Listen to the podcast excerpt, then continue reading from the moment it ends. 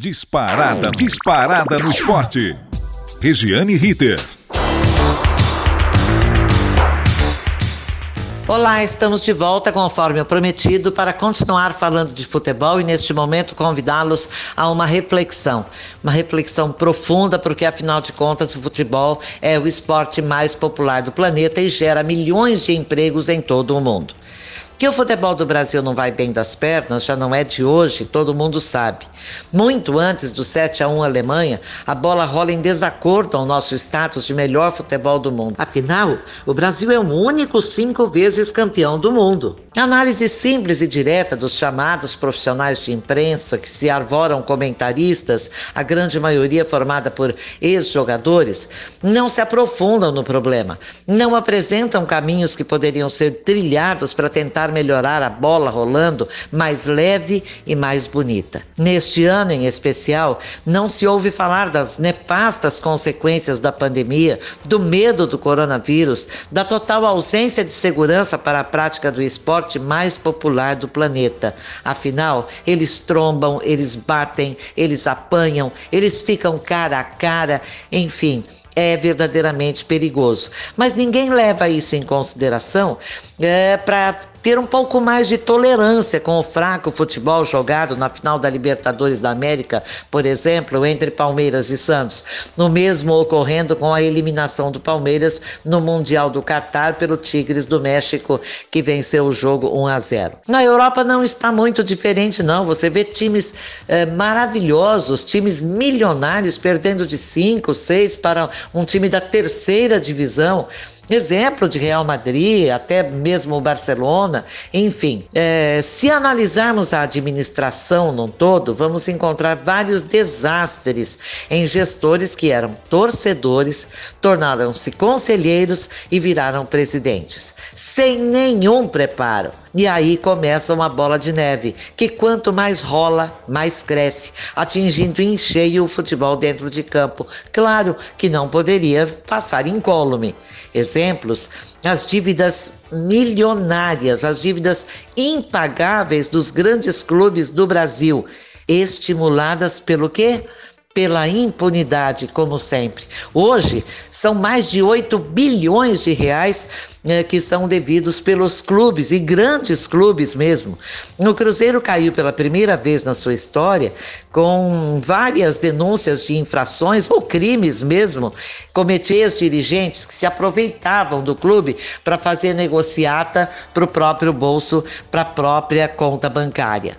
Na pesquisa do ano passado, a lista dos grandes devedores do, do, futebol do Brasil apresenta, veja só, o Botafogo, maior devedor com 782 milhões de reais, o Internacional de Porto Alegre 794 milhões, Corinthians 665 milhões, o Fluminense 642, o Vasco quase 639, aí é que vem o Cruzeiro com 534 milhões de reais, o Flamengo Flamengo, mais de 511 milhões de reais, o milionário Flamengo.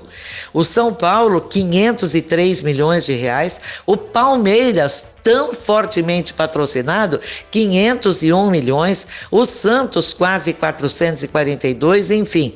O Atlético Mineiro não divulgou o seu balanço de 2019, portanto não se encontra nesta lista, mas estaria estaria lá entre os clubes de cima. Um dos grandes problemas dos clubes seriam os altos salários até os jogadores, até os jogadores em fim de carreira que voltam do exterior sem grande entusiasmo de jogar. Levam levavam grandes, levavam né, grandes públicos aos estádios e depois desanimavam, começavam até a xingar o jogador. O caso atual, o exemplo atual é do Daniel Alves, o jogador que mais ganhou, que mais conquistou em todo o mundo, que mais campeonatos ganhou em todo o mundo e está aí ganhando um milhão e meio de reais no São Paulo para jogar a bolinha que vem jogando. Por aqui também a cultura de demitir treinadores que foram contratados por um ou dois anos e em seis meses ou menos até, houve treinador que foi demitido com um mês, um mês de trabalho. No próprio São Paulo, o ex-jogador Doriva, né, no Criciúma de Santa Catarina, o René Simões, enfim, é, contrata um treinador por um ou dois anos. Manda embora com um mês ou seis meses, quatro meses, invariavelmente consta no contrato que se demitir o treinador sem justa causa, deve lhe pagar 50% dos vencimentos contratados, acordados, até o final do contrato. E aí o que, que acontece? O clube corre em busca de um novo treinador, é, o desespero faz com que ofereça aqueles salários astronômicos e lá vem o treinador com um contrato de um ano, dois anos, para daqui seis meses no máximo, oito meses, às vezes, ser demitido e eles ficam pagando salários cumulativos para dois treinadores ao mesmo tempo. E um dos aspectos piores que eu considero, o investimento na base, na formação de atletas, foi ficando para trás. Contratar um time ficou cada vez mais caro exatamente por causa disso. Tanto é que agora eles estão recuperando o hábito de lançar garotos no time principal, mas não encontram todos os talentos que encontravam no passado. O Guarani de Campinas era um celeiro de craques, um formador de craques. Qual é o jogador revelado pelo Guarani nos últimos 10 anos? Coisa muito difícil, muito difícil de entender, muito mais difícil de explicar. Enfim, se ninguém procurar projetos para mudar esse estado de coisas, o esporte, repito, mais popular do planeta e gerador de milhões de empregos no mundo, corre e corre seríssimos riscos. Pasmem, existem no Brasil cerca de 650 clubes de futebol. Imaginem os senhores, os senhores ouvem falar em 20, 30, 40 times de futebol que estão todos os dias na mídia, mas são 650 do que vivem, do que sobrevivem estes clubes. Bem, mudando de assunto, a data, ou melhor, continuando no assunto da base.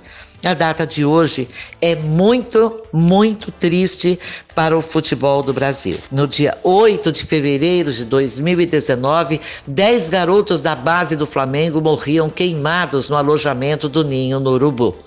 Eles moravam em containers que era perfeitamente permitido, mas houve um curto-circuito no aparelho de ar-condicionado, pelo menos essa foi a conclusão chegada, que não passava por manutenção adequada, provocando um incêndio. Os atletas dormiam, por isso morreram 10 meninos, outros ficaram feridos. A perplexidade paralisou a todos naquele momento, uma grande comoção tomou conta do Brasil. Só que até hoje, ninguém foi punido. A pergunta que fica é: e será punido? Não sabemos. Nesta terra, praticamente chamada de terra sem lei, muito difícil que a gente tenha um prognóstico ou tenha o poder da previsibilidade e esperar que isso ainda aconteça. Ao contrário, dos dez garotos mortos, Oito famílias foram indenizadas a duríssimas penas e depois de dois anos de longas negociações nos tribunais, até o fato de que o Flamengo, no ano passado, considerado o time mais rico do Brasil, afinal de contas, foi o primeiro a oferir uma, uma receita de 50 milhões eh, de reais, 50 milhões de dólares, melhor dizendo, no mesmo ano. Portanto, eh, pagava 10 mil reais por mês a cada uma das 10 famílias famílias dos garotos mortos e na justiça conseguiu o direito de reduzir para 5 mil reais até que se fizesse o acordo. Muita briga, muitos tribunais, muitas barras de tribunais e oito das dez famílias foram indenizadas, duas ainda não aceitaram o valor proposto pelo Flamengo. E a gente ficar falando em indenização que não paga, que o clube briga, o clube contrata jogadores, paga para os jogadores, paga para outros clubes que detêm os direitos federativos do jogador, paga fortunas incalculáveis e se nega a indenizar corretamente, pelo menos, as famílias dos jogadores que perderam seus sonhos, perderam seus jovens, perderam seus filhos e dez não estão mais entre nós. É lamentável que o futebol do Brasil viva ainda de expedientes desse tipo, desse nível. Alerto mais uma vez. Ou se procura, evidentemente, salvar o futebol do Brasil, ou essa grande fábrica geradora de empregos, de ilusão, de paixão, pode acabar sim. Muito obrigada, com supervisão técnica de Robertinho Vilela, apoio e assistência técnica de Agnoel Santiago Popó e coordenação de Renato Tavares. Falamos de futebol aqui na Gazeta Online. Eu volto. Regiane Ritter. Disparada no esporte.